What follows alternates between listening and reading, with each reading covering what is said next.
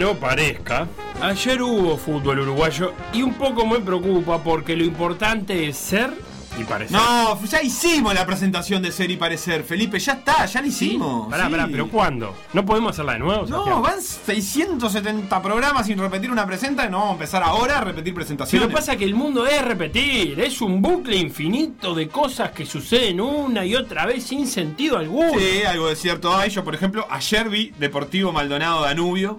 Vi 45 minutos y la verdad que un bucle infinito, como vos dijiste vos, de aburrimiento. Un bucle infinito como los huevos sorpresa de YouTube. Los huevos sorpresa de YouTube. No, Feo, 13.30, no es hora de chistes verdes esta hora. No, escuchá una cosa, no los tenés los huevos sorpresa. Abre, abre. Ajá. ¡Sorpresa!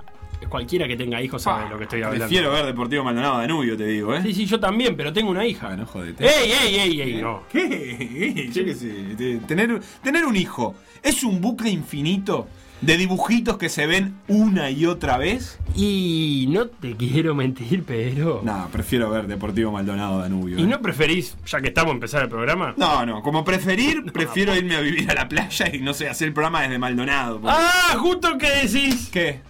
Ya estamos saliendo en Maldonado. ¡Ah! ¿Viste? ¿Me puedo ir a la playa y hacer el programa desde Maldonado? Entonces, con ese demos Ah, inicio al programa eh. 671 de por decir algo. Un emprendimiento que irá conquistando departamentos tal como si estuviese jugando al War. Alten. Al War. Alten, Para argentino de ese, porquería, al War. sí. Por decir algo, en vivo, hasta las 15, en M24.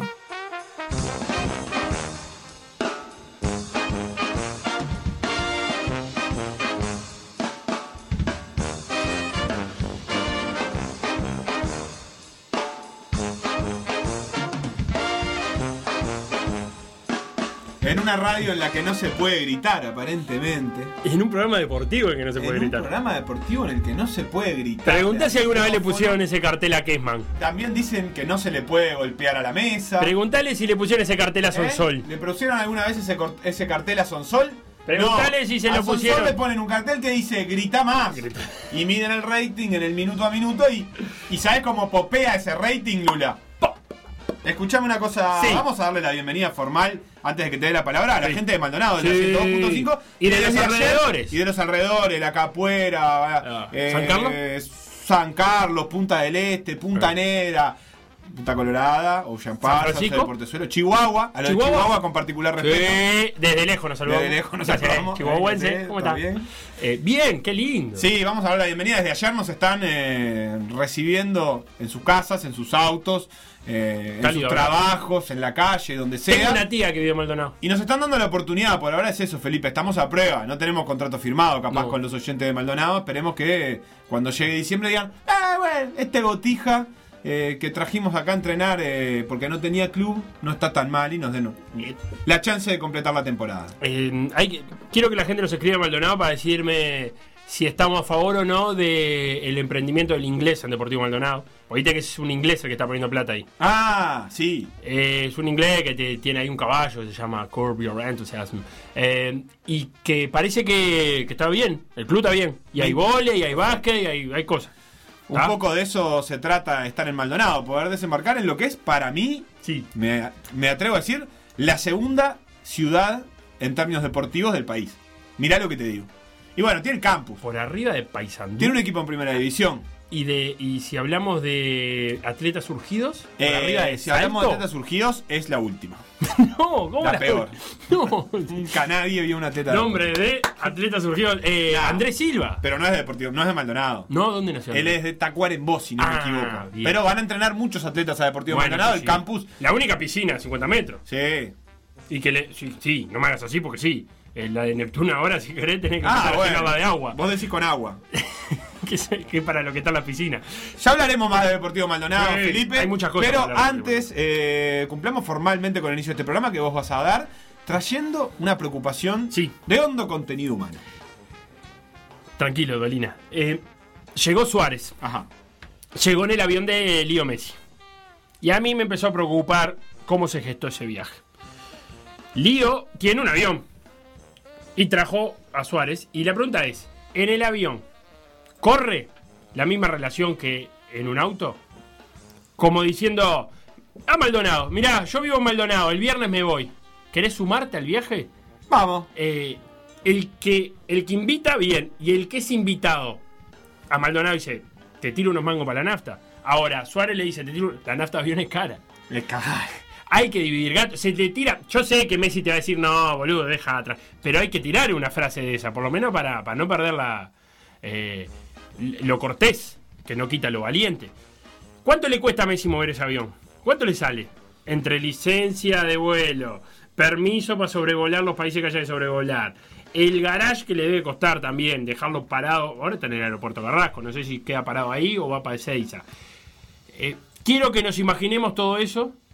Y también quiero pensar por qué no invitó a Ronald Araujo, que se tuvo que volver en otro avión, ya que juega con Lío Messi. ¿Por qué Suárez, a Suárez no le habrá dado la confianza para decir, decirle a Ronald que se sume, si, si tiene ganas? Todo eso lo vamos a hablar acá con Sebastián. Ustedes nos tiran lo que tengan para decirnos a través de lo que nos va a decir Lula. Instagram, Por decir algo web. Twitter. Por decir algo web. Facebook. Por decir algo. WhatsApp. 098-979-979. Interesantísima cuestión. Quien dice avión dice un Chevrolet Corsa del 94 yendo a jugar a la liga universitaria también. Porque esto es válido para todo tipo de organizaciones deportivas. Vos sabés que a mí en la liga me ha tocado ser durante muchísimos años el llevado y ahora estoy del otro lado, el que lleva. Como a mí nunca jamás me exigieron nada, yo ahora no exijo tampoco. Sí. ¿Vos decís que yo estuve en falta cuando era llevado? Decir, Ah, Yo ahora que te escuchaba hablar, me di cuenta que yo históricamente fui llevado, Sí. eh, salvo algunas cuestiones muy en particulares, este, en el que he sido el poseedor de algún vehículo, pero la verdad es que siempre me llevaron y jamás eh, aporté absolutamente nada a la causa y un poco de culpa me está dando ahora que lo, que lo decís. La verdad es que me doy cuenta que, por ejemplo, yo debí haber sido... A ver, La Plata a veces es complicado, va- vamos a echar nafta, ¿qué le vas a dar? 100 pesos.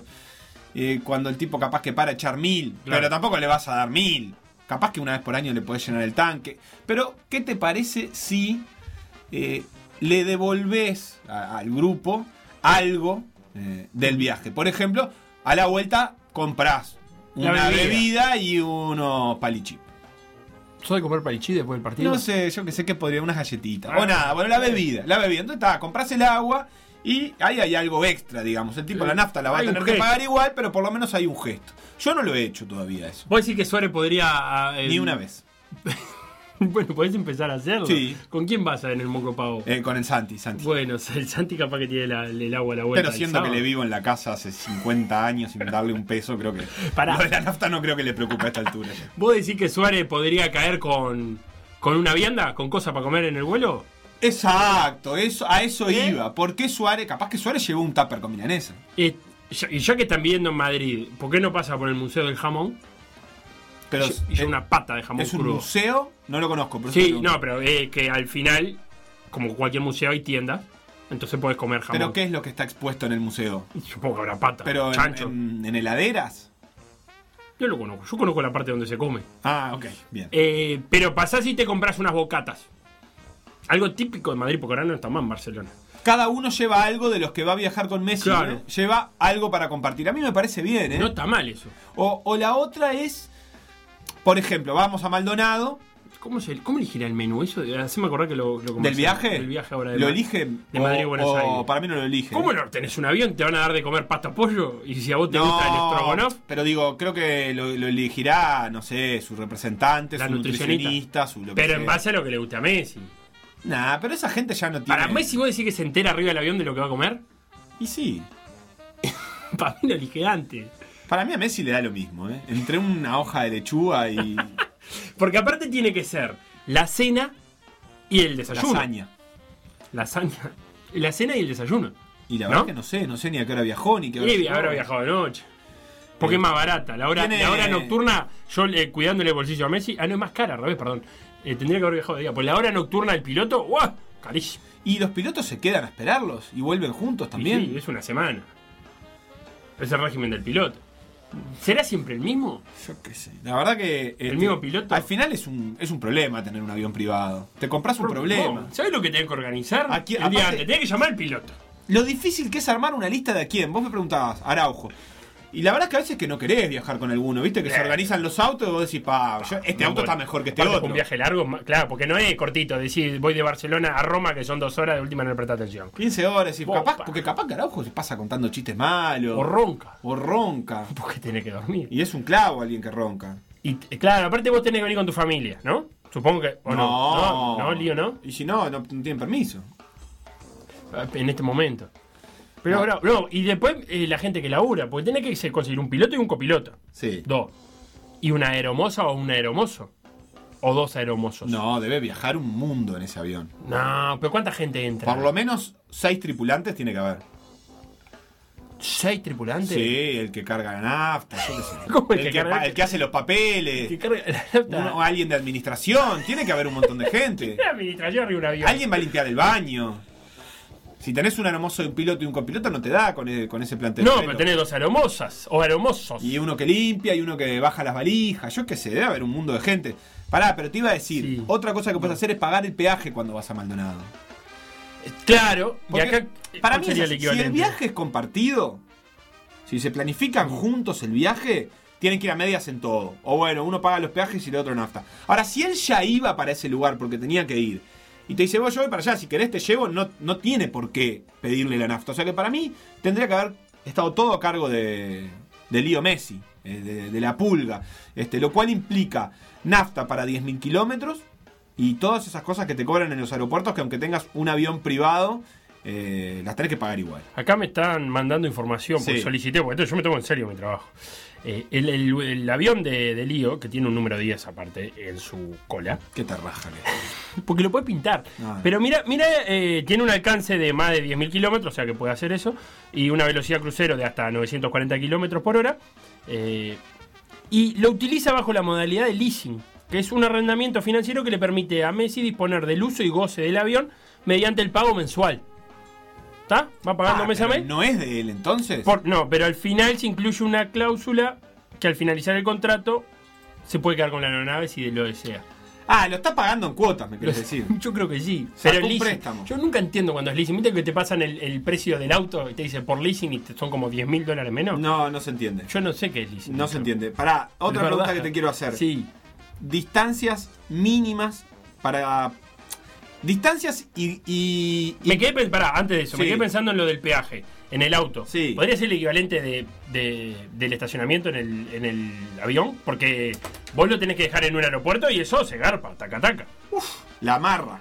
La- eh, claro, la barra del puerto. Sí, eso hay que pagarlo. Y no debe valer barato. Y no, porque aparte debe incluir un poco de. Debe de haber aeropuertos más baratos. Capaz que si No, lo sí, dejaran claro. en Melilla, por ejemplo. Si acá teníamos un pro- capaz, ¿no? Acá tenemos un problemón porque la nafta es cara acá. Entonces parece que vale la pena cargar nafta en otro lado que no sea acá. Ah, y en Argentina seguro. Y Medio dólar, vale. por eso. Carga nafta Hay allá. que irse a ir a Argentina. Pero no, Ah, te iba a preguntar. decía- Si vos vas muy seguido, ahí sí este, corresponde, ¿no? Eh, si vas muy seguido en el avión Si o en el auto. compartís muchas veces el viaje, porque yo comparto cuántas veces tenemos- al año ahí- voy a un partido 20, ponele. Tenemos que regularizar la situación, estoy de acuerdo. Pero Suárez viaja siempre con Messi. Cuando jugaban juntos viajaban siempre, viajaban juntos, valga la redundancia. Bien, acá, mira, mira, ideas que tira la gente. Eh, Suárez lleva el mate. Está bien. ¿Qué más querés, Leo? Y está bien, lleva el mate. Porque Leo, aparte, me parece que ya debe estar más allá de lo material. O sea, él valora mucho más que le cede mate a un amigo. Y sí, porque de material ya tiene bastante. Acá alguien más nos aclara. Por lo que escuché, Araujo no vino en el avión porque ayer arreglaba su nuevo contrato con Barcelona.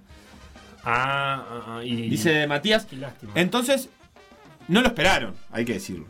Porque, por ejemplo, yo si voy al fútbol y, y me. Aparte, Lío es medio dueño del cuadro. Si Lío le dice al banco, Claro, y arregla me- los papeles ahora, los arregla. Digo, no pases a las 10, pasá 10 y cuarto que llega el verdulero antes. Vos me esperás, no me dejás tirado. ¿A qué hora tenemos que estar en la cancha? Porque el arquero en Bueno, pero. A mí dame un tiempito para cambiarme. No seas mal. ¿Qué Este, más? un piloto Sí. y aeromozo. Lo demás es servicio de aeropuerto. Y en el aeropuerto es por día estacionado, dice Daniel de Sayago. No, y aguanta el Racing, de paso Sí, se le cae una lágrima mientras lo dice. Pará, un Pará, piloto no. no, no, un ey, piloto no, ey, no. Si yo subo un avión y hay un piloto solo, me, me, me- me muero de infarto. No arranco. Ya si hay tres, me muero un infarto, pero si hay uno, ¿qué hago? No, no, uno no. Uno está, estás ahorrando, estás tentando el destino con uno. Uh, es Araujo. No sean porteños, nos dice alguien. Vos sos porteño, papá. ¿Pero es Araujo? Sí, Ronald Araujo. Claro, yo que dije Araujo, como Marcelo. Mal yo. Eh, el leasing es una modalidad de adquisición de un vehículo para uso de una empresa y descontás el IVA y lo pagás en cuota. Dice Tano de Maldonado. Apareció Bien. nuestro primer oyente de Maldonado. Pará, Messi es experto en descontar el IVA. Tano no será el del supermercado del Tano de Piriápolis? Me muero. Preguntale. em, Tiene cabañas en Maldonado el Tano, ¿eh? Está. Casas del Sol, por si lo quieren buscar eh, por ahí por internet. del Sol, dice, no ah, perdón, Cabañas del Sol. Eh, te iba a decir, el padre de Messi es experto en el de contar el IVA, pero no le avisa al fisco. Ese es el No. problema que tiene. Él los de cuenta Y por se, motos lo, propios. y se lo queda a él. eh, hay otro que dice que es como un tiempo compartido de aviones. Este, que Ah, es que- cierto. Nunca entendí el negocio del tiempo compartido. Ah. Me parece una bobada. El Tano construye cabañas, me dice, ¿eh? Ah, construye. ¿Vos sabés que me parece que construyó una por la. Pará, pero recién por la calle que Caracas. Pero recién voy a preguntar si en Punta Negra, porque me suena haber visto el cartel, Caracas y La Plata, por ahí. ¿Para vos entendés el negocio del tiempo compartido? Pero yo estoy muy preocupado por la cabaña, Felo, porque tengo unas ganas de una cabaña que no se puede creer. Pero yo no entiendo eso que pagás todo el año y lo puedes usar 15 días y a veces no lo Ah, elegís pero vos los pagás días. mucho menos. Pero no lo- a veces ni los elegís vos los días que puedes ir. Y no, obvio, porque. ¿Por qué no mucha los gente. 15 días en un lugar donde quieras ir Y vos y debe salir más querés? barato, yo qué sé, no sé cómo funciona lo del tiempo compartido. Igual me parece que es un es parte de una serie de negocios de antaño, eh, no sé si existe.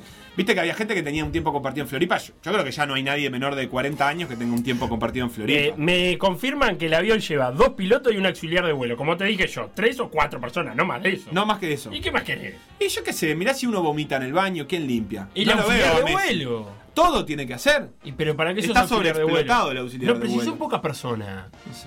¿Cuánto auxiliar de vuelo por persona querés vos? Eh, como cuántos maestros por niño se tiene en la escuela. pero es un vuelo en una clase. Y-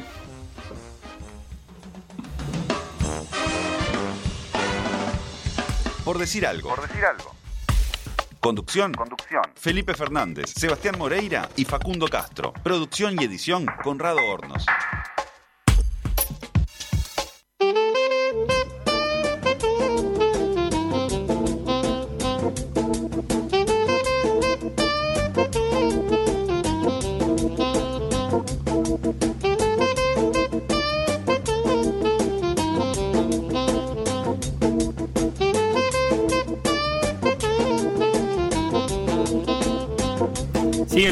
Y tenemos que hacer anexo de charlita porque vos te estás preocupado por la cabaña. Yo estoy preocupado, me dice que está construyendo con Felo Castro una cabaña el Tano, así que ya lo estoy googleando. Pero acá vamos a incluir en la charlita a Valentina. ¿Qué tal, Valentina? ¿Cómo estás? Buenos días. Bien, gracias por venir. Que Valentina es una de las dos estudiantes que está haciendo la práctica preprofesional, ¿dije bien? ¿Dijiste bien? Bien. Y como vive en Solimar, eh, tiene mucha más experiencia que nosotros en compartir Sí. eh, vehículos. Aviones, no sé si te tomaste de Solimar. No, por ahora no, por ahora Está. no. Eh, ¿Cómo es el tema? Porque vos venís, pongámosle que tenés un auto y venís con siempre la misma persona. Un Audi. Eh, Y yo qué sé, ya que vamos a inventar, vamos a darle un auto que bueno. vos quieras. Me gusta. Eh, ¿Se reparten los gastos? ¿Qué se hace ahí? Como estaban diciendo, yo creo que si, si se hace seguido, sí. Es decir, si es todos los días o no sé, tres veces por semana, y sí. O sea, sale una plata la nafta.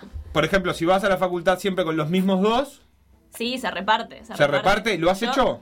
No lo he hecho, pero lo repartiría. Es decir, si me voy, o no sé, me ha pasado así irme de vacaciones con más amigos y se reparte tanto el peaje como el, la nafta. O sea, no voy a pagar todo yo por ser la que maneja. Perdón. ¿Se calcula, eh, por ejemplo, si venís a la facultad, ¿se calcula o se hace un estimativo tipo bueno, 50 pesos, 100 pesos, así a, a- a lo bestia? Nada, un estimativo, un Un estimativo. estimativo. Puedo decir que entonces eh, hay que Suárez le tiene que tener unos mangos, Messi. Yo lo que digo es que me preocupa mucho el que sabe cuánto consume su auto por kilómetro y te prorratea y todo eso. A mí me parece un poco mucho. Bueno, está también Beto, que viene de Florida todos los días 100 kilómetros. Hay Otro revisar. experto en compartir Hay nafta. que revisarla al Facebook, el que sabe todo eso, revisar el Facebook porque en cualquier momento Miedo. arranca con una, amenaza. Tenía un amigo que hacía ¿Vos eso. decís que Suárez le tiene que tener unos mangos, Messi?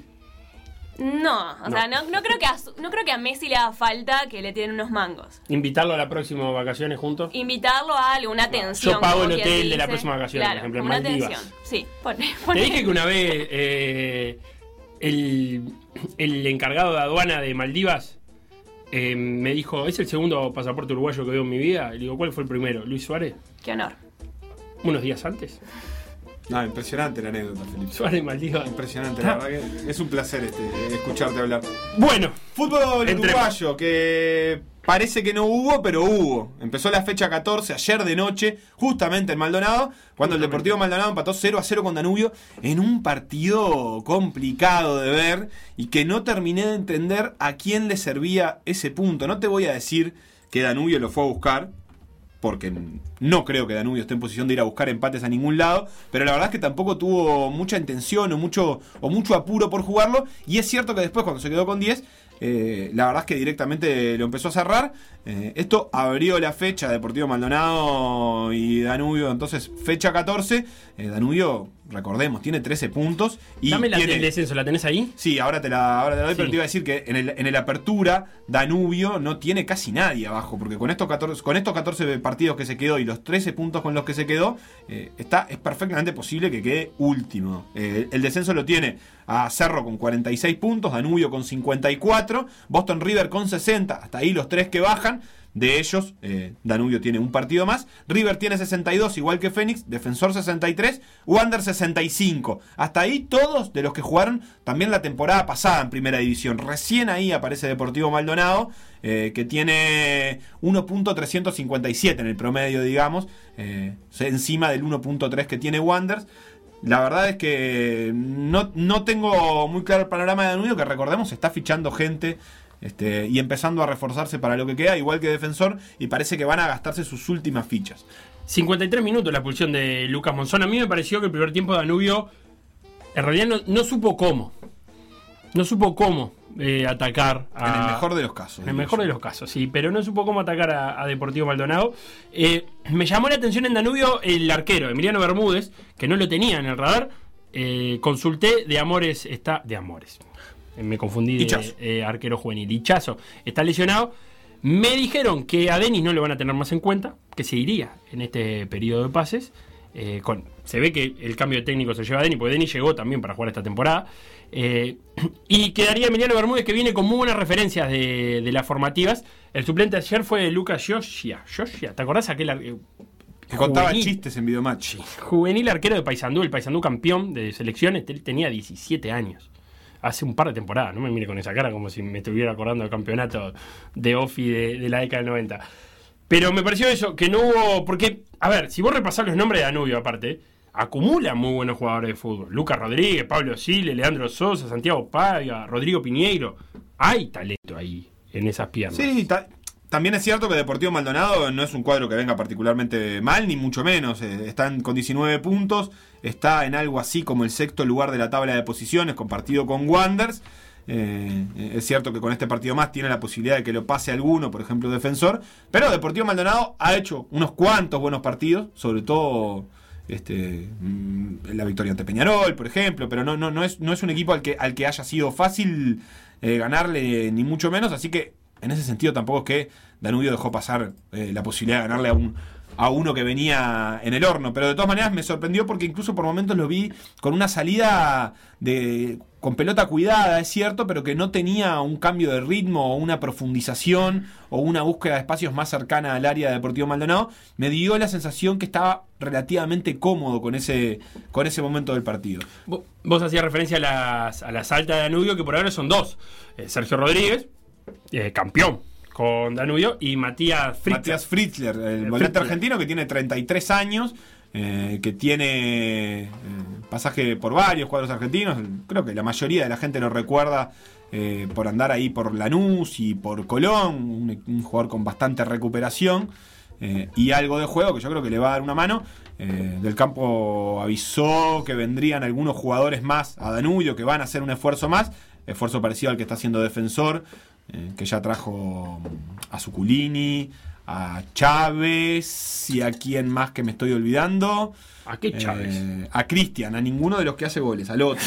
Este, pero bueno, están haciendo un esfuerzo defensor y Danubio, lo cual tiene que preocupar al resto de los equipos que probablemente no tengan para hacer ese, ese esfuerzo. Felo, fecha 14, que sigue hoy, que, Que tiene sigue. tres partidos. En un ratito a las 3 de la tarde, River y Plaza. Eh, con olor a descenso, con olor a descenso. River está a 7 puntos de plaza, a pesar de que. Plaza está octavo en el descenso, en realidad son 7 los puntos que los separan de eh, a ellos dos y River está a 2 puntos de los que descienden directamente, dos por encima. Después Peñarol Progreso a las 6 de la tarde en el campeón del siglo y van a cerrar la, la jornada de hoy, Wanderers y Fénix, 8 y cuarto en el Alfredo Víctor Viera que siempre que puede hace gala de sus luces y de su iluminación. Este partido va a cerrar esa jornada que va a continuar mañana rapidito con Torque y Liverpool, Cerro Largo y Cerro, Rentistas y Defensor eh, a la hora exacta en la que estaremos en por decir algo y partido que será no te voy a decir que transmitido, pero casi que sí por el dígalo, equipo. ¿por qué no? Vamos a transmitirlo de alguna manera Sí. alternativa y. Boston River Nacional a las 4 de la tarde eh, con el equipo de Por Decir Fútbol. Felo, partido raro el de Peñarol hoy, ¿no? Peñarol Progreso a las 6 de la tarde, campeón del siglo, con previa desde las 5. Es un partido que Peñarol tiene que encarar mirando mucho más la anual en un momento del año donde es difícil concentrarse en la anual porque queda mucho por jugar. Pero la verdad es que Peñarol tampoco puede andar dejando puntos por el simple hecho de dejarlos. Eh, lo bueno en ese sentido es que va que Saralí va a plantar un cuadro, por lo que se conversa, muy reconocible. O sea que Peñarol no va a tener que hacer un demasiado esfuerzo. Va a tener la baja de Pelistri, porque se fue al United, pero coincide con la vuelta de Urreta Vizcaya, que es un jugador que te da casi que las mismas cosas que Pelistri y un poco más. No estoy de acuerdo, pero para nada. A ver, cuénteme. A mí me parece que Pelistri es más jugador que Urrueta. Ya no tengo ninguna duda de eso. Rotundamente creo. Y la verdad Urreta que- tiene tiro de afuera del área, Urreta tiene ejecución de pelota quieta y además tiene uno contra uno. Sí, Pelistri pero me ofrece uno contra es uno. que no lo ha, no sé, no sé con qué regularidad eh, lo ha mostrado, para empezar, porque eh, no es la primera lesión que tiene, ha tenido algunas lesiones. Y la verdad es que Pelistri estaba en un momento en el que cada partido que jugaba era un, un poquito mejor en el sentido de que Hubo- mantenía. Tiene un problema clarísimo con el gol. Está claro que Pelistri había, había dejado la- alguna sensación parecida a la de Canovio en ese sentido, de un jugador que te- tenía dificultades para marcar goles. Y es cierto que Urreta el otro día jugó 20 minutos y hizo un golazo con un tiro de afuera, que tampoco es una virtud de Pelistri. Pero la verdad es que Pelistri había sido el jugador más desequilibrante de Peñarol sostenidamente durante 8 meses, capaz. A mí me no, parece- no vale medirlo en meses porque la verdad que la pandemia cortó todo, pero desde finales del año pasado. Sí, la regularidad de Pelistri. Yo creo que Urreta es capaz de ofrecerte más cosas que Pelistri. Que Pelistri es eh, proyecta ser un gran jugador, sin ninguna duda. Pero hoy por hoy, si Urreta logra, lo que la duda que me genera Urreta es si esos 20 minutos dentro de un Colo Colo lo podrá sostener 70 minutos, cosa de que sea desequilibrante todo el partido. Eh, pero, si a mí me decís, se va Pelistri, pero el que lo sustituye es Urreta, de pique sabes que le- la baja la vas a sentir menos. Sí, Porque si no hubiera estado recuperado Urreta, ya ahí, ¿qué había que recurrir? ¿A Cristian Bravo? ¿A Matías de los Santos? Jugando por afuera. Eh, a, ¿cómo Sí, se a un- a un cambio ¿Quién de el, figura. el- el- el que llegó de Danubio, que se me va el nombre, que ha jugado poco Sí, también. em, Olivera. Olivera. Eh, o un cambio de figura. De todas maneras, pierde profundidad. Evidentemente, Peñarol va a perder profundidad y, y no la va a poder solucionar. Sí, pero Urreta entra en un sistema que está funcionando ahí con Torres, Terán y Agustín Álvarez Wallace, el, el, el 9. Me parece que Peñarol tiene que hacer esa, este partido pensando en la, en la anual. Y Progreso, yo te diré que primero lo que tendría que hacer Progreso es recuperar sensaciones, porque el, el, vos los nombres de Progreso y son jugadores que vienen jugando hace mucho tiempo juntos, que acumulan muy buenos resultados eh, con, con Rocco a la, a la cabeza, con el entrenador. Entonces es un equipo que supo hacer, quizás haya olvidado o no, haya- no lo estén acompañando los resultados, pero supo hacer cosas importantes. Eh, no me olvido, aparte de, de aquel partido en el campeón del siglo que hace dos goles rockero de cabeza, ¿te acordás? Sí. que lo marcaba Trindade, no sé por qué me acuerdo de esas, de esa, de ese mano a mano que Trindade no va a jugar rockero, digo, pero también ha ido al campeón del siglo y ha generado cosas. Yo que dije Álvarez Wallace y era Álvarez Martínez, perdón, me corrige Guzmán Montgomery. Para Peñarol también es la, la- tiene la posibilidad de jugar con todo, porque recordemos que la Copa Libertadores se va a retomar eh, dentro de 15 días, eh, dentro de dos semanas volverá la Copa Libertadores, pero todo lo que tiene ahora por delante Peñarol es importante, se va a volver a jugar el fin de semana, Peñarol va, a ir al Capurro a jugar con Fénix, aunque todavía no está la fijación de la última fecha, posiblemente se esté esperando para ver eh, qué resultados se dan hoy, si hay que definir eh, una pelea por el campeonato, que puede llegar a incluir en el mejor escenario a un- a- hasta cuatro cuadros, quizás cinco si se dan los resultados ya muy tirados de los pelos, pero por lo pronto, como se prevé que puede haber una definición entre Nacional y Rentistas, se está esperando para hacer la fijación de la última fecha. Eh, por eso Peñarol eh, puede meterle esta seguidilla de campeonato uruguayo que posiblemente inclusa, inclus- incluya al torneo intermedio dentro de una semana. Se fue Pelistri y me quedé pensando eh, cuántos partidos jugaron las últimas grandes ventas de Peñarol, de Peñarol y, y de Nacional. Pelistri se va con 37 partidos en Peñarol. Es un montón Ah. al final, ¿eh? Eh, Brian Rodríguez se fue con 26, Darwin Núñez se fue con 22 y el Pajarito Valverde se fue con 13. Sí, el pajarito es el, el más evidente que no lo llegamos a ver. La verdad es que no lo llegamos a ver en grupo. Por arriba de él, eh, de partido jugado por Pelistri, eh, Jonathan Rodríguez jugó 49, Rossi jugó 51, el Toro Fernández 54 y Naitan jugó 87 partidos. Bueno, el Toro tenía ya un montón de partidos en el lomo anteriores, Con evidentemente con Racing. El resto que nombrás, no. No, Naitan es surgido y... Ni siquiera a préstamo, por lo que recuerdo, a menos que se me pase al- algún Sí. préstamo de alguno de esos jugadores. Eh, digamos que en el mejor de los casos, bueno, no en el mejor, pero una temporada, como mucho, dos es lo que, lo que terminan jugando los jugadores juveniles de Peñarol antes de pegar el pase al exterior. Recordemos, eh, no es una venta en términos formales, eh, lo han estado aclarando los directivos de Peñarol. Si bien es una venta eh, para Peñarol, lo cierto es que la cláusula de rescisión que termina pagando el Manchester tiene que ver con una... Es, es algo que le paga el Manchester al jugador para que rescinda su contrato y se pueda ir libre. Así funcionan las cláusulas de rescisión. Por más que nosotros escuchemos eh, después que tal club compró a tal otro, eh, formalmente eso se procesa como que el jugador decide rescindir su contrato y paga la multa que tiene por rescindir su contrato. Por lo tanto, el club que, lo, que, que tiene sus derechos, que tiene su ficha, no tiene la capacidad de decidir. No tiene un no para decir, no, no te lo lleves. Si te aparece esa plata y el jugador está dispuesto, lo puede rescindir cuando quiera, como también Peñarol podría rescindirle el contrato y pagarle los 10 millones para que se vaya, digamos. Sí, y está claro que aparte el United lo compra para proyectarlo, no es un jugador que lo vaya a tener en cuenta en el, en el primer equipo, principalmente por, yo leía algunos analistas de fútbol internacional en, en Twitter, lo que más le genera duda a Pelistri es su condición física, va a un fútbol muy físico, eh, y Pelistri tiene todavía físico de gurí, hay que acordarse cuando se fue Valverde también de Peñarol, y lo que creció físicamente en, Real Madrid. Así que supongo que el United lo tendrá ahí. Eh, aparte, también salió al mercado a comprar otro extremo derecho, se me va el nombre, un francés juvenil. Eh, lo tendrá ahí y lo, lo estará entrenando para el futuro. Yo creo que igual es una buena escuela la de la Premier. Se pueden aprender muchísimas cosas, puede ser interesantísimo eh, para el crecimiento de, de Pelistri a, a futuro. Ayer se hizo viral, Felo, en ese, en ese tema, un- algunos segmentos de, de un programa de ESPN que ahora no me recuerdo. ESPN. Fútbol Club. Fútbol Club, eh, que tiene uh, a La Torre, a Simón, a Fantino, a, A. Viñol, a Klos, a un montón de figuras. Ayer estaba Coppola invitado. Ayer estaba Coppola invitado. Algunos fragmentos sobre que se discutía sobre el pase de Lucas Martínez Cuarta, un zaguero de River de 24 años que se fue a la Fiorentina en 12 millones, incluyendo las variables, y se debatía sobre eh, qué es lo que compran los clubes europeos. Y me parece que es interesante esa discusión y algo que traía Simón en la charla era que hay que entender que lo que compran los clubes europeos es tiempo. No compran necesariamente. Compran jugadores y tiempo.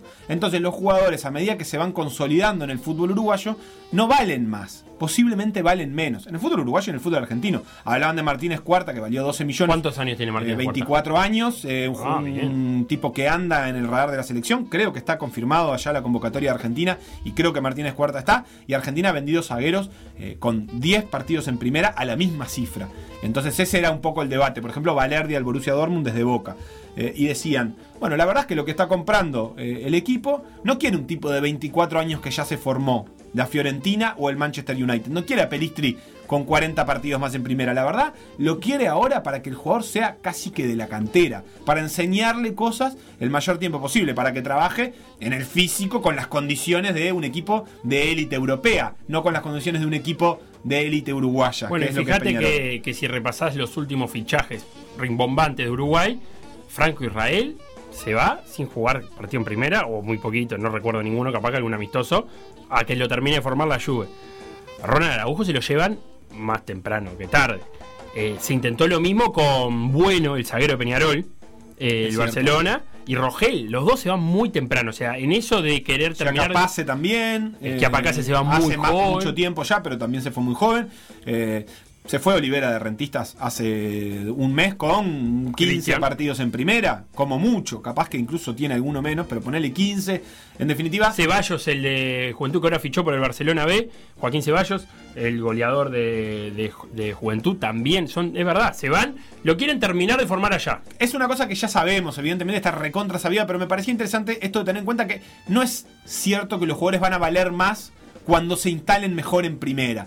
Eh, eso puede, puede tener un valor, evidentemente, pero no es necesariamente Sí, cierto que le hoy vale, sacar más plata. hoy vale 10, pero capaz que dentro de dos años no necesariamente tenga que valer 15 o 20. Capaz que sigue valiendo los mismos 10 o Los menos. mismos 10 que son menos que 10 hoy, porque con 10 no ven, todos estás sabemos- hablando del gobierno, que feo. Estoy hablando de, de economía un poco, pero es cierto. Este, no, y lo otro que te iba a decir, Sí. que eh, para lograr elevar el valor tenés que tener algo que, rompa los ojos también en, eso, en, eso, en esos dos años. Capaz que si Pelistri se queda, obviamente.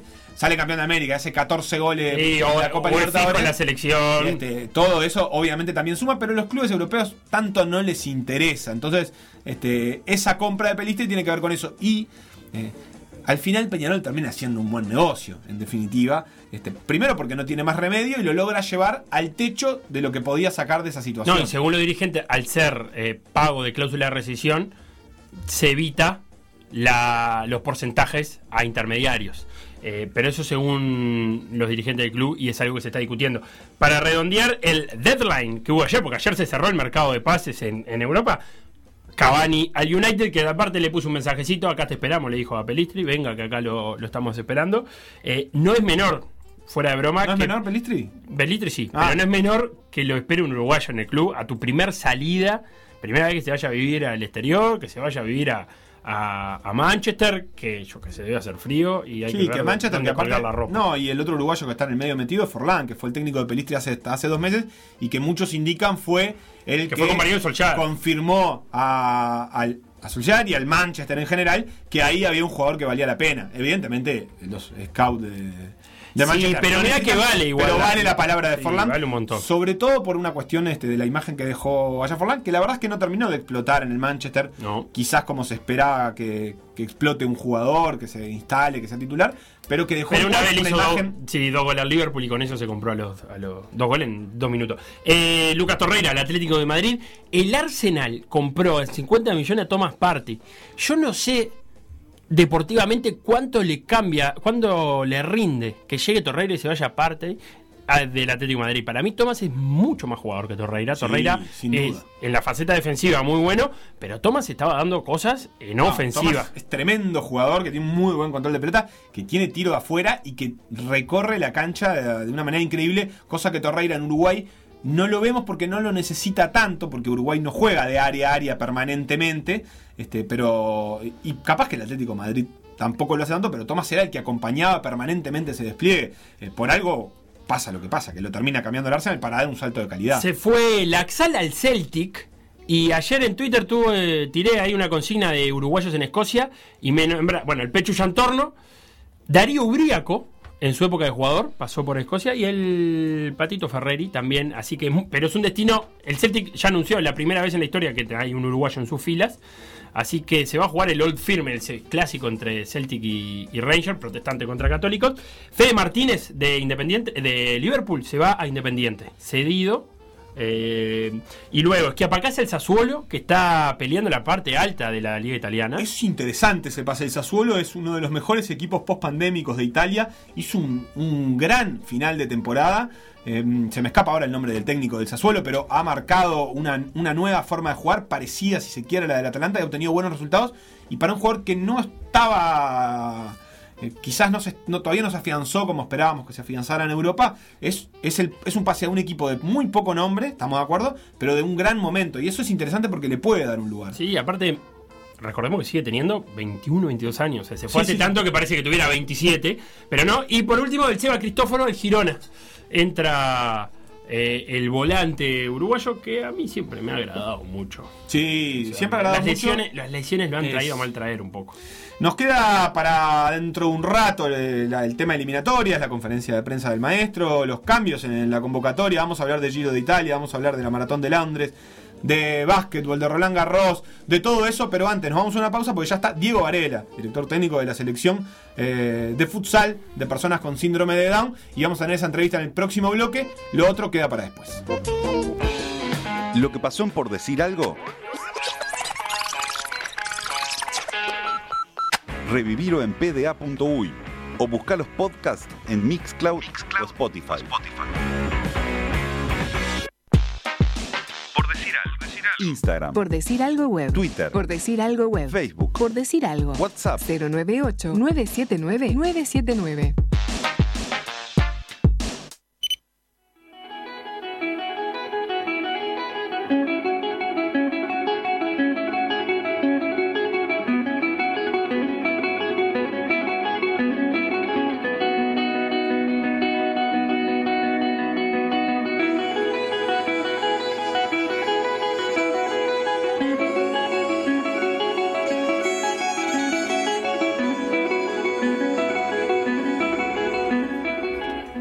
Una pelota es un lenguaje universal. El fútbol es siempre el mismo sin importar quién lo juegue. El que se adapta es el deporte, no el jugador. Y también los que se adaptan son los encargados de los planteles, como Diego Varela. El Cáscara era un volante central de esos que raspa con ganas, de dar relevo aun si no se lo pedía. Los memoriosos darceneros lo recordarán en el Zaroldi de principio del siglo XXI, dirigido por Lazarte, por ejemplo. Diego, hace un par de años que comenzó con la escuelita abriendo caminos, y no solo los abrió, sino que los construyó. Y sabía que al final estaba la selección. Una selección que no existía, que había que construirla junto al camino. Entonces un día, en una plaza, la número 2, en el MAM, se juntó una banda de gurises que estaban vestidos de Uruguay desde que se levantaron, para entrenar por primera vez como selección uruguaya. La ropa de la selección no se compra ni se regala, se gana. Y ellos se la ganaron. El final del camino no fue tal. Ahora resulta que hay que construir uno hasta Lima, hasta el Mundial 2022. El deporte es futsal y los jugadores tienen una copia extra del cromosoma 21. Pero el fútbol poco le importa la cantidad de cromosomas. Se trata de patear una pelota y ser feliz en el intento. Bienvenido, Diego. ¿Cómo estás? Gracias por estar acá. Bueno, bueno, muchísimas gracias a ustedes por, por la invitación y el espacio que, que nos dan. Este, y bueno, realmente estamos estamos súper contentos de estar acá compartiendo con ustedes y pasando un poco de información para, la que, para que la gente se, se entere de lo que estamos haciendo. ¿Se trata de patear una pelota y ser feliz, como decía Felipe? Tal cual, eh, mejor definición es, es difícil. Este, nosotros eh, utilizamos hace ya un tiempito, empezamos a utilizar el, deporte, en este caso el, deporte elegido es el fútbol, como medio para, este, por, eh, por ejemplo, este, incluir a, chicos o chicas con discapacidades. Eh, y bueno, la verdad que es, es, es algo que no lo tenía en mis planes hace muchos años seguramente, pero es un camino que encontré que me apasiona, me encanta y, me emociona muchas veces. Vos eras jugador de fútbol de River. Eh, me soplaron que te retiraste joven. Una lesión. Sí, tuve, tuve una, una lesión a los 25 años de ligamento cruzado y estuve tres años este, intentando volver, eh, entre ellos dos operaciones, entre ellos una tercera operación que no me la llegué a hacer y bueno, tuve que, que dejar colgar los botines a, a temprana edad. Y de, y de ese, de ese retiro involuntario a abriendo camino, ¿cómo fue ese camino justamente? Y bueno, eh, inesperado totalmente. eh, inesperado totalmente. Eh, yo empecé a, trabajar en las inferiores de River inmediatamente después que, que me retiré. Y bueno, mi camino iba por ahí, que po- lo puedo retomar y, creo que las experiencias fueron muy, muy buenas. Este, con, este, la verdad que sacamos unas generaciones divinas de, de jugadores ahí en River. Pero bueno, después, este, hace cuatro años tuve el nacimiento de Tiago y creo que ahí cambió, cambió un poco la, la visión de, de mi vida. Este, Tiago nació, cuando el día que nace nos enteramos que tiene síndrome de Down y bueno, a partir de ahí como que se estructuró todo dentro de mi cabeza y bueno, creo que eso fue el, el- el puntapié inicial este, para lo que estamos eh, haciendo hoy. Pará, ¿y cómo es ese momento? Porque eh, no, sé- no lo sabían de antes. Fue el momento de nacer. No, no, no lo sabíamos de antes. Este, el embarazo todo, este, ok, todo con todos los estudios correspondientes y bueno, el día que nace nos enteramos, obviamente que eh, no es lo que uno espera eh, en ese momento y, y bueno, te haces muchísimas preguntas, muchísimos miedos y muchísimas cosas que te- se te vienen arriba. Eh, pero bueno, este, las respuestas estaban un poco más de allá y había que esperar nomás. Y, y bueno, este, mi cabeza empezó a trabajar este, mirando hacia lo que estoy haciendo ahora. ¿Y, cómo fue ese proceso de vincularte rápidamente con el deporte? ¿Fue natural porque es algo que, que está este, metido en vos y donde sabés que hay herramientas con las que te puedes sentir cómodo? Claro, yo eh, eh, el tema es el siguiente, yo este yo trabajo en, colegios, este trabajo eh, tengo escuelitas, eh, trabajaba en ese momento en divisiones inferiores, entonces todo el tiempo estaba enseñando fútbol. Entonces me, me paré un día y dije, che, pará, ¿por qué no este, puedo enseñar eh, fútbol a chicos que tengan discapacidad? Eh, empecé a averiguar y la verdad no encontré, no encontramos con, la gente que, lo estábamos eh, haciendo este, el espacio que digas una referencia dentro de Uruguay que se dé fútbol para chicos con síndrome de Down. No lo encontramos. Y bueno, entonces dijimos, che, es nuestra oportunidad de, ponernos el- el saco y comenzar. Y por eso el nombre de la escuela, porque abriendo caminos lo que quisimos hacer en ese momento es abrir un camino de, de- de la gente, en este caso con síndrome de Down, abrir un camino al deporte y el, el deporte elegido era el fútbol, porque es lo que sabemos nosotros. Y supongo que habrás que tenido que ajustar en el camino porque el síndrome de Down tiene un espectro como muy amplio, ¿no? Y, y algunos podrán practicar eh, fútbol y otros no, por más que quieran. Sí, sí, sí. Por eso, eh, sí, nosotros eh, adaptamos, el- los, todos los entrenamientos están adaptados para que todos los chicos que vayan puedan disfrutarlo. ¿Tá? Del que tenga más condiciones al que tenga menos condiciones, este, que disfrute. La idea es que, es que vayan, eh, disfruten, eh, pasen una tarde de juegos, de alegría, de, de aprender a jugar eh, al, al fútbol, a pasar una pelota, a hacer un gol y tirarnos todos arriba de, de todos, aunque ahora no se puede, pero este, pero, pero así hay que, hay que, hay que estar todo el tiempo marcando eso, que es difícil, eh, pero, pero sí, va, va por ahí, va por ahí ahora el deporte. Dijiste que miraron para adentro, no encontraron un espacio de referencia. Supongo que habrán mirado para afuera también en algún momento. ¿Cómo es la experiencia del fútbol de personas con síndrome de Down en el mundo? ¿Qué se pudieron traer para Uruguay de aprendizaje o incluso capaz de materiales o de experiencia? Y sí, mirá, todo lo que lo, que recogimos en información fue del exterior. Este, y bueno, y empezamos a contactar gente del exterior que ya te- tenía un camino recorrido y nos ayudaron un montón en- en entender, en sacarnos los miedos, porque o sea, teníamos un montón de preguntas que eh, este, no, hasta que no empezaron los entrenamientos nos íbamos a saber. Y, bueno, pero, pero sí eh, buscamos mucha información y nos tratamos de formar lo más posible para que este, los entrenamientos, te digo, sean como, como están saliendo hoy, de, ir, de que se diviertan, que sepan hacer un pase borde interno, que sepan pegarle al arco, este, que un golero sepa agarrar la pelota, de que sepan juegos colectivos. Y bueno, es un trabajo que eh, no, es, no, es, no es fácil, pero tampoco es imposible. Y sí, sí lo, lo único que, sí que se necesita realmente es eh, eh, personas, o sea, necesitas un staff interesante para poder este, llevar a cabo lo que nosotros queremos plasmar dentro de los entrenamientos. Pongámosle el número de, perdón, se va eso. eh, ¿Cuántos niños hay en abriendo? ¿Cuántos gurises? En realidad no son solo niños, perdón. hay concurriendo y cuánta gente precisás para atenderlos. Y mirá, nosotros en Abriendo Caminos, antes pandemia, teníamos eh, 40, 40 chicos y una lista de espera. Eh, ahora, post pandemia, estamos en unos 26, 27, este, con espera de que retomen este, lo- los otros chicos. Y para que tengas una idea, siempre el staff no, no, no puede bajar de, de 8 personas. Este, necesitas un, staff importante este, porque hay, hay chicos que por ahí necesitan simplemente una mano, una guía o saber dónde doblar, entonces tenés que ponerle un cono y la persona que le indique por dónde ir para que ellos este, vayan agarrando la dinámica de entrenamiento, sobre todo al principio, ¿verdad? Después que agarran la dinámica es, es como todo, van aprendiendo. Acá la, la diferencia es eh, son la- las velocidades de aprendizaje. Por ahí es un poco más lento y hay que tener un poco más paciencia, pero el cometido se, se llega.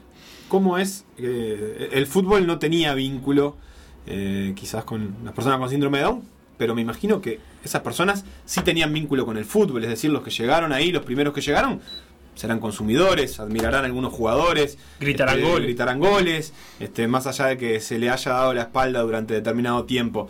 ¿Cómo fue esa llegada de esos, de esas primeras personas? No sé si, si es mixto o no, pero digamos, ¿qué es lo que ellos, eh, cuál es el vínculo que ellos habían tenido con el fútbol y cómo lo empezaron a plasmar en una cancha? Y mira, tuvimos de todo. Eh, primero decir que la escuela es mixta, este, no, no, este, pueden, concurren eh, chicos y chicas. Y bueno, nosotros tuvimos las experiencias, por ejemplo, de padres que tuvieron la, la frustración en el sentido de que por ahí sí lo tomaron en algún equipo de fútbol, pero claro, a la hora de la competencia este, se le hacía difícil al entrenador, este, se, le, se le hacía difícil por el equipo porque ya hay otras cosas, entonces como que quedaba relegado y, el chico se da cuenta, no es que no se da cuenta. Entonces, este, eso por un lado. Después estaban los otros que no, no directamente no conseguían el espacio. Dice, vos, ama el fútbol, pero eh, no, no tenemos dónde llevarlo, porque donde voy no, no, no tienen el espacio. Y bueno, entonces empezamos a juntar, incluso juntamos chicos, yo le, le comentaba a la productora a ustedes que no tienen discapacidad en la escuela, que son el, el- el- el clásico este, que por ahí no tienen las mejores condiciones y va y come banco en el fútbol y termina yendo abriendo caminos porque es el, el- momento donde va y juega capaz que 20, 30 minutos al fútbol y es feliz. Entonces eso este, también es abriendo caminos. ¿Y eso fue buscado o fue una cosa totalmente casual? No, vos sabés que sí, la inclusión nosotros la hicimos al revés, porque viste que por lo general la inclusión se da, bueno, hay 30 alumnos, eh, hay eh, 29 sin discapacidad y uno que tiene discapacidad. No, acá es al revés, acá la mayoría tiene discapacidad. El que viene de afuera sin discapacidad se tiene que adaptar al ritmo de este, lo que es la escuela y te puedo asegurar que eh, sale perfecto. Claro, y, y otorga cosas nuevas también en- en- a, a los chiquilines, ¿no? Muchas, A muchas, todos. muchas, porque, eh, o sea, vos los ves previo a, lo que son los entrenamientos, a la hora de jugar, ellos, o sea, nosotros tenemos, aparte de síndrome de Down, tenemos, por ejemplo, enanismo, tenemos gente que tiene problemas de audición, eh, de visión, eh, entonces hay, hay una mezcla de, todo, es como que todo es lo mismo ahí adentro del campo, ¿viste? Entran los chicos y, te puedo asegurar que es todo igual, no hay este, diferencia de absolutamente nada y es, eh, es maravilloso, es como un momento mágico, el show- nosotros nos ponemos a ver cuando ellos juegan y, y realmente no, no, no- nos llena de emoción. Y él, lo hablabas ahora, primero abriendo caminos, crearlo. Pero ya cuando creaste, medio que tenías en la cabeza lo de terminar formando una selección, juntar a todos los clubes, que no son muchos, son pocos. Que ti- ¿Cómo fue ese camino y cómo es ahora, lo hablábamos un poquito antes, el pasar del juego a la competencia? Claro, totalmente distinto.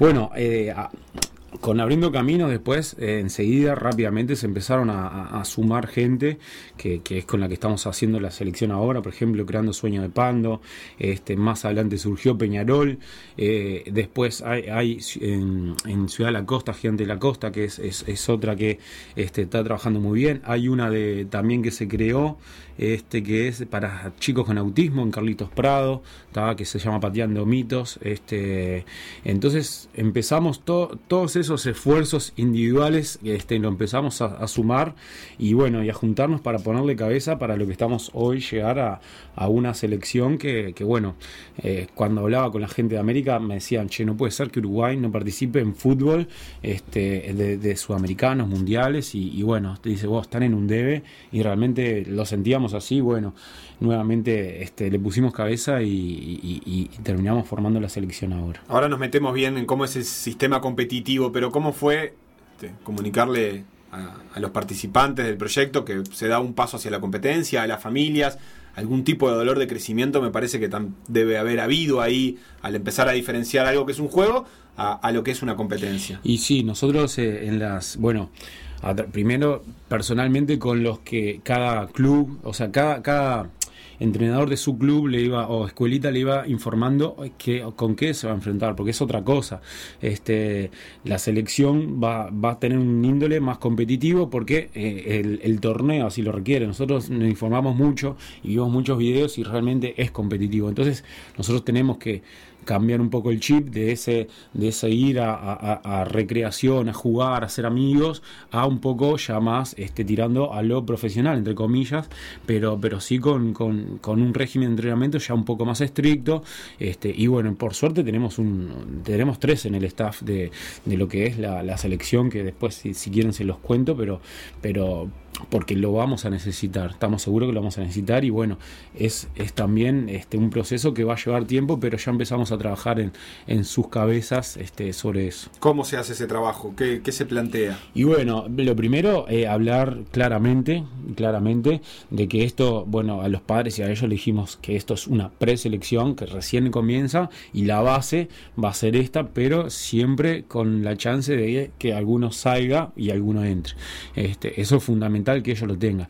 Y bueno, pero es imposible sacarle la ilusión a esos, a esos chicos, a esos hombres que, que- durante años este, no tenían el espacio de, de poder participar en torneos internacionales con, con Uruguay. Bueno, que ahora se le está haciendo este, realidad y es emocionante. En ese punto debe ser dificilísimo eh, romper la rutina en caso de tener, porque eh, las personas con síndrome de Down son como muy rutinarias. Entonces, de un día al otro, o como sea, es no ir a practicar debe ser complicado. Es un trabajo para la familia de, explicar eh, complicado. Sí, sí, sí, eh, sí, sí. No tengas duda que va a ser el trabajo más difícil que tengamos nosotros como cuerpo técnico en la selección, porque es, es imposible no encariñarse, es imposible, es imposible. Entonces, este, creo que va a ser el, momento más duro, pero ya están marcadas así las pautas y tiene que ser así. Y bueno, y dentro de lo que es la igualdad y la eh, no discriminar también está eso, el bueno, eh, por, esto es así como se hace en otros lados, entonces no porque tengas discapacidad vamos a ser diferente. Va a doler como le va a doler a, cualquier persona, pero tiene que ser así. Bien, ¿y qué es, de qué estamos hablando en términos concretos a nivel de competencia? ¿De qué es, qué es esto de lo que Uruguay se estaba quedando afuera y que te decían, che, no puede ser que no estén acá? Y bueno, el año, para que tengas una idea, el año pasado este, fue el Mundial en Brasil, este, que participaron eh, un montón de selecciones este, de América y de, Europa. Y bueno, fue esa gente la que nos decía, este, che, no puede ser que hacemos un mundial en, América y ustedes con, la población futbolera que tienen no puedan participar. Y bueno, ahora nosotros tenemos el objetivo de, de Perú 2002 que se va directamente al mundial porque tema pandemia, no hay clasificación, entonces se va directo y bueno, es el, el- el ob- el gran objetivo deportivo que tenemos es ese. ¿Y qué se precisa? Eh, hablábamos de que la AUF, le- por, por lo visto en las fotos, que está muy bien, eh, les dio la ropa eh, y algún otro apoyo, algunos materiales. ¿Qué más se precisa? Y bueno, sí, mirá, nosotros tenemos respaldo, por suerte, de Secretaría de Deporte, que nos, consi- nos, nos consiguió y nos va a conseguir lo- los lugares de entrenamiento, eh, de la Asociación Uruguaya de, Fútbol, que, que, bueno, nos, nos dio la, ropa, los materiales y bueno, el compromiso de, seguir apoyando. Y, y bueno, a ver, esto recién empieza. Por ahora no hay viaje por, por tema que todos conocemos. Por ahora no nos tenemos que trasladar este, muy lejos, pero sí cuando empiece todo eso, sin duda que vamos a necesitar apoyos eh, y vamos a necesitar apoyos de empresas que lo vamos a salir a buscar, este, porque ta, necesitamos movernos y necesitamos funcionar realmente como una selección. Y, yo siempre digo, no, no es que vamos a hacer las cosas a media. Eh, cuando es la ropa es la mejor, eh, cuando las pelotas son las mejores, las canchas son las mejores y todo lo que tengamos a la disposición queremos que sea lo mejor porque tiene que ser así. En, Entonces- en cuanto al deporte, eh, es futsal, eh, ¿son las mismas reglas? Eh, ¿Cómo es el, el- sí, sí, sí, sí, sí. ¿Y eh, la duración de los tiempos? se mantiene todo. Sí, sí, absolutamente. ¿Dos tiempos de 20? Dos tiempos de 20, sí, sí. ¿Con reloj parado? Con reloj, sí. Sí, sí, sí, sí. Son las mismas reglas, no, no son. ¿Un pase atrás al arquero nada más? Sí, sí, sí, Ah, sí, y sí. las mismas reglas. Las mismas reglas, y no hay modificación. Exactamente las mismas. sí. ¿Dónde están en concreto entrenando ustedes? Eh, que creo que no lo dijimos. Sí, mirá, nosotros estamos, el, el- va a ser rotativo, porque nosotros vamos a, salir al interior a buscar, a hacer campamentos con esta base que tenemos y a buscar nuevos talentos este, en el interior para eh, realmente ser una selección nacional. Eh, nosotros acá en Montevideo nos movimos en la Plaza 12 y, este, y tenemos eh, alguna plaza más este, a través de, Secretaría de Deporte. Vamos a ir a Pando, la- el, próximo entrenamiento seguramente sea en Pando. Después tenemos que ir a Colonia, seguro que tenemos esa sede allá. Eh, y bueno, nos vamos a ir moviendo. Ahora estás hablando de la selección eh, eh, o, o de abriendo caminos. No, selección. Esto, esto de movernos es, es pura exclusivamente con la selección para, ya te digo, para también fomentar en, el interior, necesitamos fomentar en el interior el interés que, como pasó esta semana, que, que- nosotros hicimos el lanzamiento, que mucha gente dice, che, mira, yo tengo un hermano de tanta edad que le encanta el fútbol y quiero que juegue la selección. Bueno, para jugar la selección tenés que pasar por un equipo. Entonces yo te paso los contactos, contactate en ese equipo, empezá a entrenar y después vamos viendo si tenés las condiciones. Eso lo queremos llevar al interior también, a todo el interior. Claro.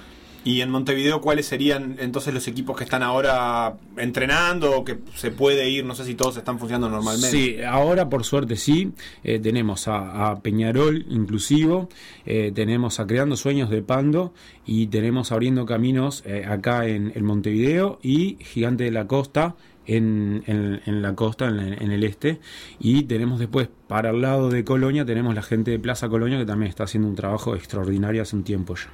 Bien, em, ¿cualquier edad se puede tener para estar en la selección? No, nosotros eh, pusimos una base de 17 años. De ahí para arriba. Sí, sí. Alguna excepción puede haber, puede haber, pero este, la, la base va a ser de 17 para arriba. Así que arrancó el camino para el Mundial de Lima 2022. Estamos hablando con Diego Varela, el entrenador de la selección de futsal para personas con síndrome de Down. Más adelante vamos a tener que volver a hablar para juntar la plata, supongo yo, para el viaje. Para viajar una delegación de cuánto cuánta la- va a haber ahí.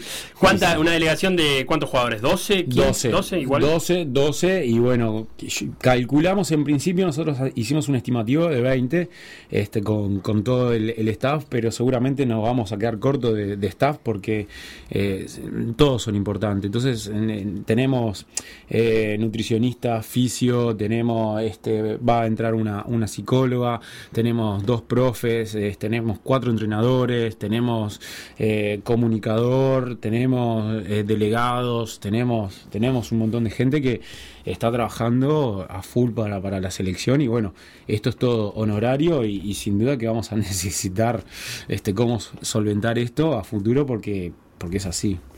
Bien, la Adelante, gente de editorial Fin de Siglo. Le vamos a dar tres libros, porque ya que son Opa. tanto trabajando que, que lleva y reparte. De Martín Abdoló, Violeta Corazón. Desde el campito hasta la final de Pablo Roy Leguizamo. Y el del Chino Recoba, el último genio de Julio Cifuentes. Yo no quiero decir nada, pero de Peñarol no quedaron más. ¿Qué pasó? Porque invita a toda gente de Peñarol. vos. Seguro, Sebastián, tiene- vos- es un programa carbonero este. Pero bueno, vos sabrás, los puedes regalar, puedes quedar, los puedes vender inclusive. Mi- No lo digas. Eh, No, sí, no, no, lo cuentes, pero lo puedes vender y si queda para el fondo de Abriendo Camino, ¿por qué no? No, es parte de la idea. Muchísimas gracias, muchísimas gracias. No, lo- esto lo, lo vamos a compartir, obviamente, y lo vamos a ir pasando para todos los que estén interesados ahí de, de la selección, de abriendo caminos y toda la gente. Este, siempre están tan buenísimos leer y sobre todo si ¿Algunos leen de, lo, de los chicos que Sí, juegan? Sí, claro, claro que leen. Sí, sí, sí. Y, y bueno, hay, hay un montón que están interiorizados en, en lo que es el fútbol y, y la actualidad del fútbol y te dicen los partidos que a veces ni nosotros lo vemos y che, Diego, ¿viste este partido? No sé qué, pa, no, no, no sabes la jugada y te comentan todo. Sí, sí, es eso. O sea, Y tengo que traer uno para cada radio. Si ven los partidos Sí, por uruguayos, ya arranque están mejor que nosotros. Uno que vea Deportivo Maldonado, Danubio, por Dios, así no lo tenemos que ver nosotros. Diego Valera, muchísimas gracias por tu tiempo.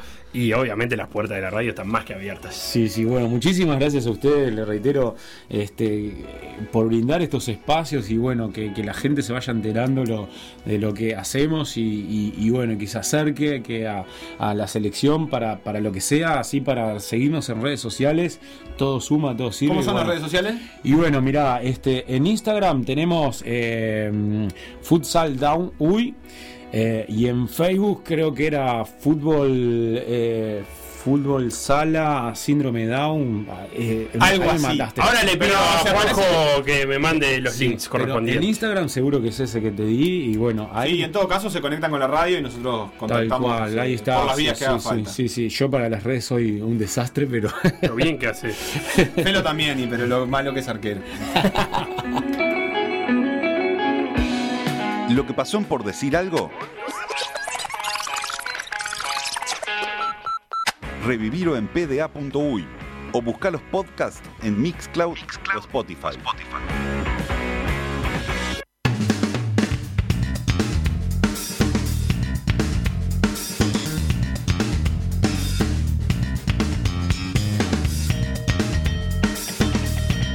Noticias. Se disputó la Maratón de Londres. Felo, Sí. una de las más importantes del circuito mundial Icónica. tuvo la participación de los mejores atletas del mundo. Del mundo. ¿Se acuerdan de Kipchoge? ¿Cómo no, señor? múltiple campeón mundial. el Bajó que las además- dos horas, papá, todo. La prueba experimento, Sí, aquella. en Viena. Bueno, ¿Dónde en Viena? Gran favorito. Sí. Perdió. No. Y es noticia, porque es apenas la segunda vez que pierde una maratón de las 13 veces eh, que disputó una maratón. Rompe además una racha de cuatro victorias en Londres en las últimas cinco ediciones. La carrera se disputó con lluvia y frío, un clima que es habitual, según dicen los que fueron a Londres alguna vez, o los que repetimos cosas que dicen los que fueron a Londres alguna vez. En ese marco, Kipchoge no pudo sostener el ritmo y se descolgó faltando nada, un puñado de kilómetros. Ah. La carrera se definió en un intenso sprint final que le dio el título a Yura Kiata, corredor etíope de 24 años. Kitata. Y Kitata, ¿y qué dije? Kiata. Bueno, era, japonés. Un- Pero para, ¿qué no le pasó algo en el oído? Le entró agua en la oreja. Estuvo mal, en serio. Se Estuvo le tapó mal. un oído. Bueno, pero- Y si ahora me está diciendo que llovió. Seguí corriendo.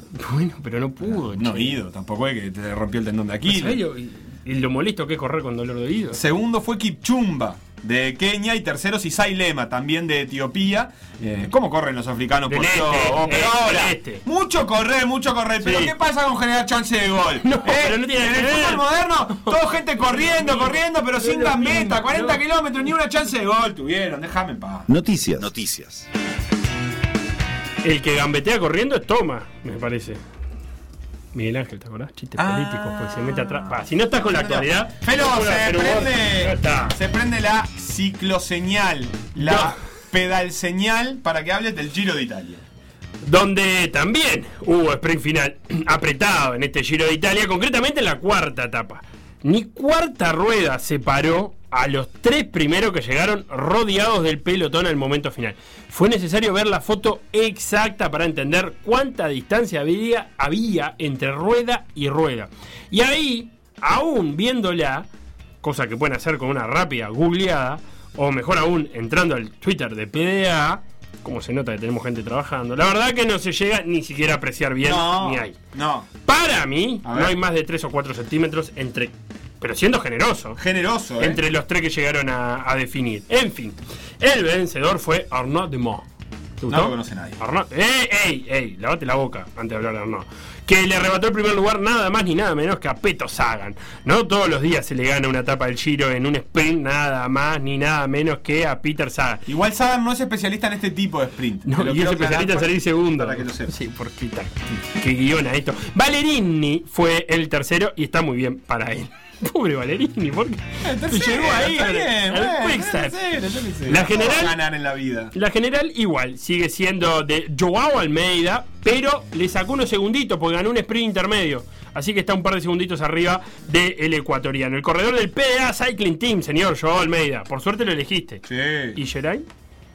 Portugués, el que llevará una vez más la maglia rosa. Dos segundos de él está Caicedo, el ecuatoriano que te hacíamos referencia, que no está citado para el partido de Uruguay. ¿Está confirmado eso? No está citado. ¿Sí? Es otro Caicedo el que viene. Tercero está Pello Bilbao, que es español, escalador, y adivina que también está en el PDA Cycling Team. Ahora, ¿conoces el dicho? Piso una caramaniola y me quiebro la pelvis. No, no lo conozco. Conozco otro, pero ese no. Bueno, Geraint Thomas sí. El gran favorito a ganar el Giro pisó una caramaniola ayer, se cayó, se quebró la pelvis. Tranquilo, abuelo. Así que nada, no sería más el gran favorito porque no lo está corriendo más.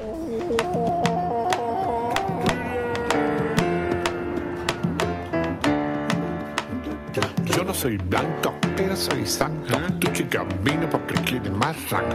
La estoy chingando, cuarto todo blanco. Si hay chistín vino, yo tengo cocinando. Fuera del barrio me están odiando. Y se fechoría de la que estoy burlado. Pisa los sapos, yo quiero sapo. Mueve la chapa para el enamorado, muévela. Peque, siete, siete. Yo no soy blanco, pero soy santo. Tu chica vino porque quiere más rango. La el cuarto Si yo Justin Bieber lo tengo cocinando. Fuera del barrio me están odiando. Y se fechoría de la que estoy burlando. Estoy dando sapo, no quiero sapo. Mueve la chapa para lo enamorado. Muévela.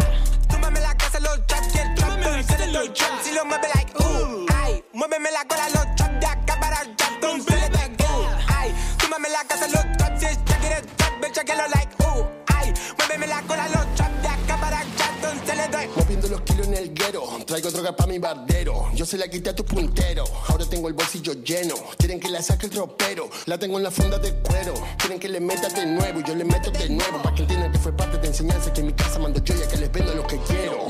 Que no soy blanco, que yo soy negro, que yo no salgo si no es con el fierro. Que estos son rangos y yo no los vendo. Somos la fucking droga del momento. Bitch. La cola que transpira en el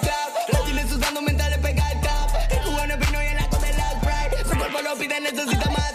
Sucio, criminal, sucio, animal. Cuacho no me ensucio. Sigo igual, no uso rifle ruso. Tengo pulso, tengo 3-8, chiqui papa. Loco, no paro, sin relajar. Fuera del barrio me quieren bajar. Me la quieren complicar. Me están copiando, me hacen mimicar. Respeto en rango, so a la clínica. El pulso se vende, se lo triplica. Mm, Se sienten mal conmigo, me lo imagino. Qué divertido. Yo no soy blanco, pero soy santo. Tu chica vino porque quiere más rango. La estoy ¿Qué es esto que suena, Felipe Fernández? Perdoná si no te traigo lo último.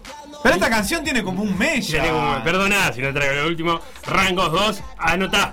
Anoto. Peque 77. Sí. Para el primero que escuchamos, Rubén Rada, papá. Rubén Rada, me pareció reconocerlo. Trasciende los tiempos, el negro, un crack. El Peque- video es una maravilla, vean No, el, el el video porque es una maravilla eh, la manera que encontraron para solucionar la distancia física que separa a Peque de Rada. No lo Eh, podían. ¿No lo podían juntar? Pero Peque y Rada, pará. Pero miren el ingenio que tuvieron. Está Katsu, Katsu, Neo Pistea, Sí. C-Rio, línea de tres. Babi, Homer, Homero, Homero. Y bueno, un montón de gente más. Por decir algo. Sumate al trapeo, eh, la verdad que me encanta la canción. ¿Qué querés que te diga? ¿Esto es trap? Sí, claro. Ah, eso no sabía. Pero pará, ¿el Peque 77 lo tenés? sí. Está rompiendo todo. el que es Peque.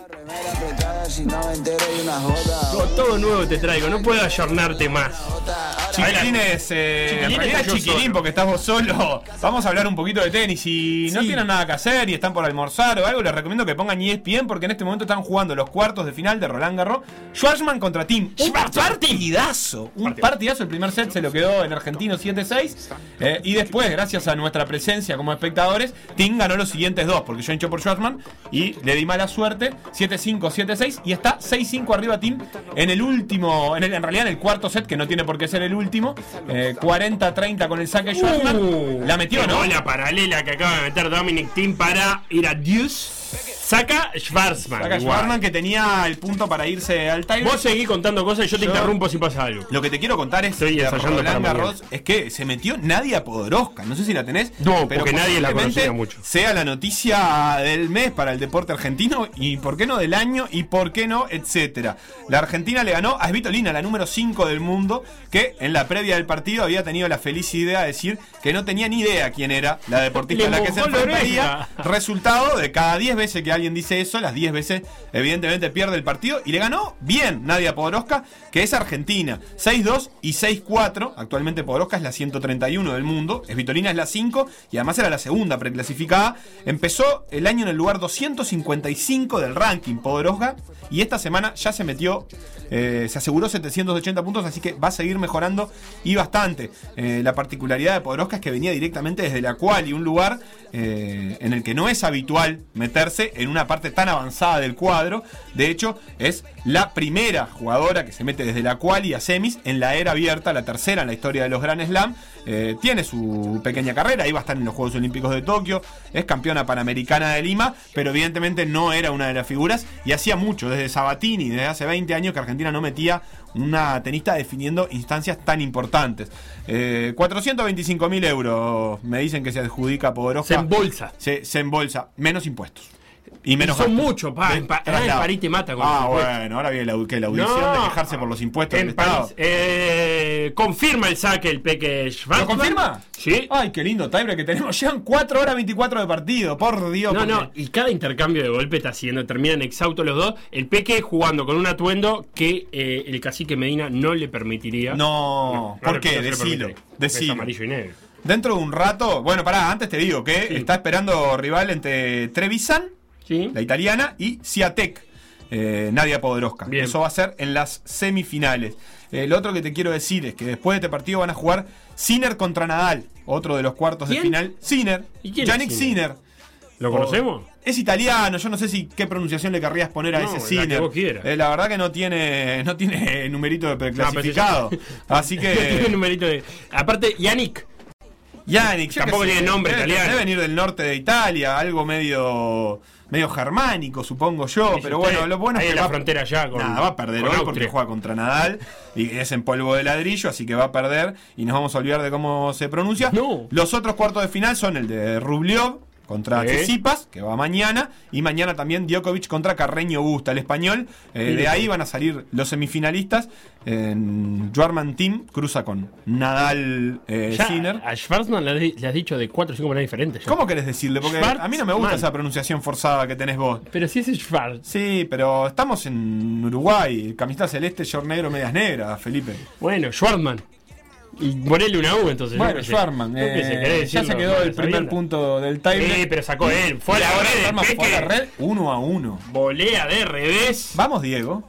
Vamos, Diego. Eh, qué lindo. todo eso. Bueno, así que eh, un Roland Garros que termina este fin de semana. Que termina este fin de semana. Mañana vamos a hablar con nuestro especialista para Sí. prepararnos para las semifinales. Pero está teniendo noticias y de las lindas. Donde, ¿Qué más querés decirme? donde también hay playoff. ¿Hay partidos de eliminación o no? Es en el metro, ¿Por qué pero ese, que enganchar ese así? fue el enganche que Hablame conté, metro. Y nada más. Te Ayer, hablo del metro porque ayer cuando Sí. estaba buscando Danubio Deportivo Maldonado, porque ahora BTV tiene dos canales, eh, mini quiebre para Dominic Team. ¿Qué hace, Eh, primero me encontré con eh, el partido de Unión Atlética. Sí, Ayer. antes que Danubio Deportivo Maldonado. Sí, me lo encontré. Polémica decisión. No, porque dije, voy a BTV. Y, Ah, pero eso es porque ahora. Ay, es lo que te estoy diciendo, Ah. porque mientras vos ves la tele, vos no sabés hacer las dos cosas a la Sí, vez. no. Te puedo decir todo eso, te dije. Como tiene dos canales, fui a uno y me encontré con Unión Atlético. No, pero lo que yo te digo es que lo están priorizando porque al otro le pusieron el simbolito de pago al lado. Ah, el, y vos Eso es lo la que te quería decir. Pero Porque yo no mientras pagué vos estás mirando la tele y diciendo boludo, yo ya estoy pensando en lo que viene. Pero pará, yo no. Hay que pagar, había que Fútbol pagar. uruguayo. Me lo cobran al Tenés final. el pack fútbol uruguayo, me imagino yo, Sí, Felipe. claro. Bueno, viene incluido con el pack fútbol Ah, uruguayo. bien, bien, Pero bien, digo, no, el otro BTV está abierto, entonces te tiran el Estaría fútbol para bueno que el, te para el al plus. final de todo. Vos lo consumiste, no te diste cuenta y al final. Para mí te lo tendrían que prorratear por, por el nivel del partido también. Ayer te- por- No le tienen que plata ellos. Y no te puede cobrar lo mismo que por el 4 a 4 aquel entre no sé quién y no sé Nacional cuánto. y Feni. Nacional y Feni. Bueno, en fin. Eh, Metro que tuvo ayer los dos primeros partidos de playoff, 25 de agosto Sayago y Unión Atlética Lagomar, y ganaron los dos que estaban en desventaja, es decir, que habían empezado por estar peor ubicados en la tabla 1 a 0 perdiendo. Sayago le ganó 72 a 67 a 25 de agosto. eh, con un gran partido de Lemos, de Nahuel Lemos, que viene teniendo un muy buen torneo. Terminó con 23 puntos y 8 rebotes.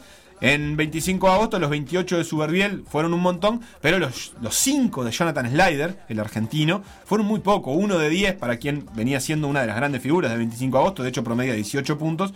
Se notó esa diferencia apenas llegó a los 10 puntos en 25, Pierino Rush con 10. O sea que estuvo complicado el panorama para 25. Recuperó el mini quiebre Schwartzman que va al saque. 3-2 gana Dominic No mete el los dos saques, pierde, ¿eh? No, ¿por qué? Pará. Porque si no gana los dos saques, pierde. Lo estoy diciendo yo que sé muchísimo. No, pero en polvo de ladrillo se quiebra mucho. ¿Le vamos a tener que robar minutos al programa que viene después para relatar esto? No, Valentina, rápidamente, ¿te animás pará. a conversar? ¿Qué? Lagomar le ganó 84-73 a Unión Atlética y también emparejó la serie de playoffs. También quedó 1 a 1. El Lagomar del Álvarez que queda, que es Nicolás, se hizo 22 puntos. Y de Chain, el argentino que hizo 18, 16, 18 fueron los que hizo Perdomo. Eh, Unión Atlética apenas tuvo los 20 de, de un partido parejo. Esto sigue. ¿Esto qué es? ¿Cuarto final me dijiste? Estos son octavos de final en realidad. Los otros partidos de octavos son Colón, Tabaré, Colón 1 a 0. La Reborges Verde y Rojo, la Reborges 1 a 0. Esos dos partidos se juegan hoy. Ya esperan Urupán, Cordón, Estocolmo y Olivol en cuartos de final. Por ser los mejores cuatro. Por ser los mejores cuatro, se ahorraron esa fase de playoff. Clarísimo, Esto entonces. Es el metro entonces que sigue su disputa y que nunca para. De hecho, está, nunca para, está a punto de terminar. Bien, es que lo que debería pasar todos los años, si vos. Sí, y que es lo que está pasando con por decir algo. No sé si Que ahí nunca sí para. puedo enganchar. No, está terminando. Ah, está terminando. Porque son las 3 de la tarde raro, y porque a las mucho. 3 de la tarde empieza todo por la misma Vamos, plata. Peque. Me da pena porque está 3 a 3, va a sacar eh, Schwarzman. Que saque el que quiera. Peque, Sherman Peque 77. Y no hiciste un enganche con eso. Llévatelo, Beto. Muchas gracias por acompañarnos. Peque, 7. Yo no soy blanco, pero soy blanco. Tu chica vino porque quiere más rango. La chingando, el cuento blanco. Si yo te lo tengo cocinando.